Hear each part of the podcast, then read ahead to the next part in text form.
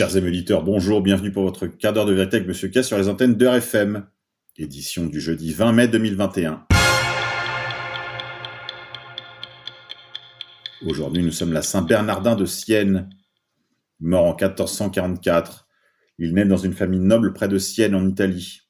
Orphelin, il est élevé par son oncle, très doué. Il fait de savantes études, très pieux.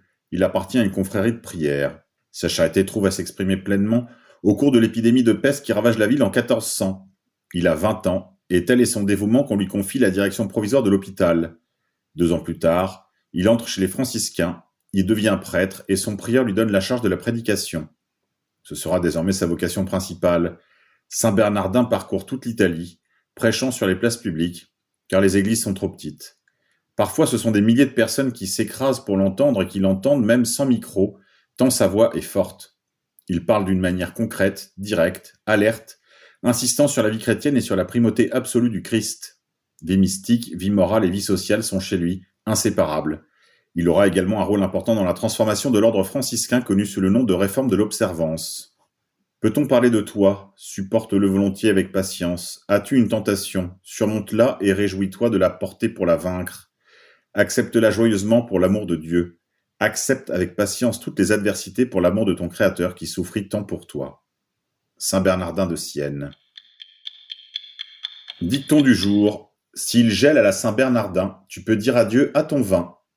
Au jardin, il est temps de supprimer le feuillage jauni des bulbes de printemps, d'acheter et mettre en place des plants de légumes comme aubergines et potimarron.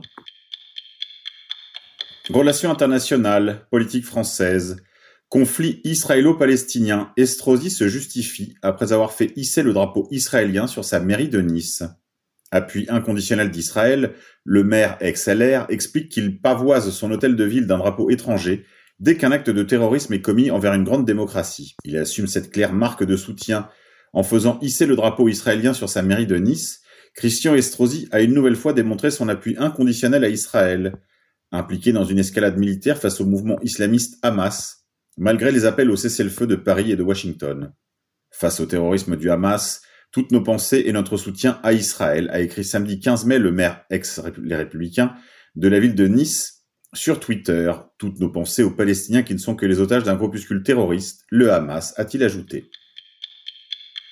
Média. L'observateur relaxé euh, suite à une action en justice par Marine Le Pen en diffamation. Pour un article daté de 2014. En première instance, l'Observateur avait été condamné pour avoir imputé un enrichissement personnel à la présidente du Rassemblement national dans un dossier qui concernait en fait le parti. Le magazine, poursuivi en diffamation par Marine Le Pen, a été relaxé mercredi en appel pour un article de 2014 sur l'affaire dite Jeanne, des soupçons de surfacturation de frais de campagne du parti d'extrême droite. À l'issue d'une longue procédure, la Cour d'appel de Paris a infirmé le jugement du tribunal qui avait condamné en juin 2016 l'hebdomadaire à 500 euros avec sursis et 2000 euros de dommages et intérêts. La Cour d'appel avait ensuite relaxé une première fois le magazine en 2017. Mais la Cour de cassation, quant à elle, avait annulé cette décision, renvoyant le dossier pour un troisième procès. Intitulé Le magot caché de Marine Le Pen, l'article publié le 11 septembre 2014 écrivait notamment La justice se demande si la présidente du Front National n'est pas la bénéficiaire d'un système conçu pour détourner de l'argent public. Le débat portait notamment sur le fait de savoir si Marine Le Pen était mise en cause en tant que présidente du parti ou en tant que personne privée. L'article datait des premiers soupçons de l'affaire dite des kits de campagne, qu'on à des juges d'instruction en 2014, dans laquelle le FN et son entourage sont soupçonnés d'avoir financé leurs campagnes électorales entre 2012 et 2015, grâce à d'éventuelles escroqueries au préjudice de l'État. Au cours de l'instruction, Marine Le Pen n'a jamais été mise en examen, mais placée sous le statut de témoin assisté, et elle n'a pas été renvoyée devant la justice. En revanche, le parti, ainsi que plusieurs hauts responsables ou proches, ont été jugés fin 2009. En juin 2020, le tribunal a relaxé le parti des accusations d'escroquerie, le condamnant uniquement dans un sous-volet de cette affaire. Le parquet a fait appel, ce qui doit aboutir à un nouveau procès dont la date n'est pas encore connue. Société secrète, franc-maçon criminel, deux commanditaires d'un contrat présumé interpellés. Une chef d'entreprise et son mari, soupçonnés d'avoir commandité l'assassinat d'un syndicaliste par le biais de deux francs-maçons, déjà mis en examen pour plusieurs contrats, ont été mis en examen pour association de malfaiteurs en vue de commettre un crime. Après une femme d'affaires et un pilote de course, c'est à présent un syndicaliste de l'Ain qui vient allonger la liste des cibles présumées de l'incroyable officine criminelle démantelée en janvier dernier au sein de la loge maçonne Athanor de Puteaux. Début mai, la brigade criminelle de la PJ parisienne a interpellé deux nouvelles personnes, d'après les informations de nos confrères d'RTL. Elles sont soupçonnées d'avoir commandité le troisième contrat homo, ou homicide, attribué à cette officine.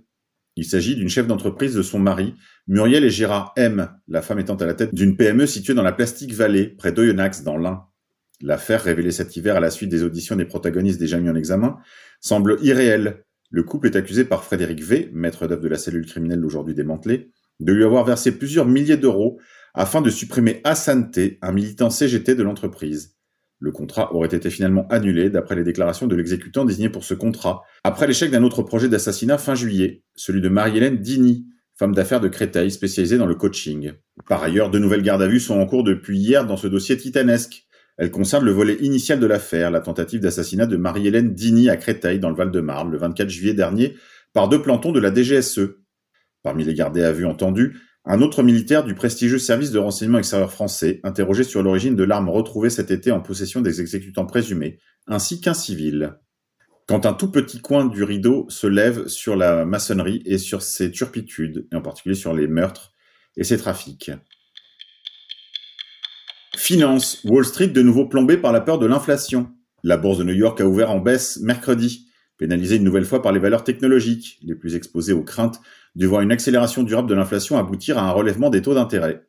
Une dizaine de minutes après le début des échanges, l'indice Dow Jones perdait 422,38 points, soit 1,24%. Le Standard Poor's 500, SP500, qui cote les 500 meilleures entreprises américaines, quant à lui perdait 1,4%. Le Nasdaq perdait 1,52% dès l'ouverture. Au même moment, l'indice de volatilité du CBOE, baromètre de la nervosité des investisseurs, prend plus de 3 points, soit près de 18%. L'annonce en début de journée d'une nette accélération de l'inflation au Royaume-Uni a ramené la crainte d'un resserrement prématuré des politiques monétaires au premier plan des préoccupations des marchés. Et ce, d'autant plus que la Réserve fédérale doit publier à 18h le compte-rendu de sa dernière réunion, susceptible d'alimenter le débat sur ce thème. Ces minutes pourraient en effet fournir aux investisseurs de nouvelles indications sur les débats en cours au sein de la Fed quant à l'opportunité de préparer les marchés à une réduction de ses achats d'obligations sur les marchés dans les mois à venir. Les valeurs liées aux crypto-monnaies souffrent par ailleurs de la chute de 16,46% du Bitcoin après le durcissement de la réglementation chinoise du secteur. Coinbase abandonne 9,51 points, Silvergate Capital 8,80 et Riot Blockchain 1,42. C'est le moment d'acheter le DIP. Ceci n'est pas un conseil financier. Crypto-monnaie. Pourquoi le Bitcoin consomme-t-il une énergie de dingue? Devenu l'un des oracles des crypto-monnaies, le patron de Tesla, Elon Musk, a fait trembler le cours du Bitcoin en fustigeant mercredi son impact croissant sur l'environnement jusqu'à poser des questions sur l'avenir de la devise virtuelle. L'utilisation d'énergie sur les derniers mois est dingue, a encore tweeté jeudi matin Elon Musk, le milliardaire fantasque, en partageant un graphique du Cambridge Bitcoin Electricity Consumption Index, après avoir annoncé que la suspension des achats de Tesla avec des bitcoins. Sur ce tableau figure l'évolution de la consommation d'électricité estimée de la devise virtuelle, en hausse quasi constante depuis 2016 et en nette accélération depuis la fin 2020, sur une base annualisée. Elle est actuellement estimée à son plus haut historique, soit 149 TWh. Si le Bitcoin était un pays, il utiliserait la même quantité d'électricité par an que la Suisse, décrypte les analyses de Deutsche Bank dans une note. À titre de comparaison, Google a consommé 12,2 TWh en 2019 et l'ensemble des centres de données dans le monde, à l'exception de ceux qui minent du Bitcoin, consomment environ 200 TWh selon Georges Camilla, analyste à l'Agence internationale de l'énergie. Les choses se compliquent à la lecture de la fourchette haute des estimations du CBECI. La pente est bien plus verticale et pourrait s'envoler au-dessus des 500 TWh si les chasseurs de Bitcoin, les mineurs, utilisaient un matériel plus énergivore.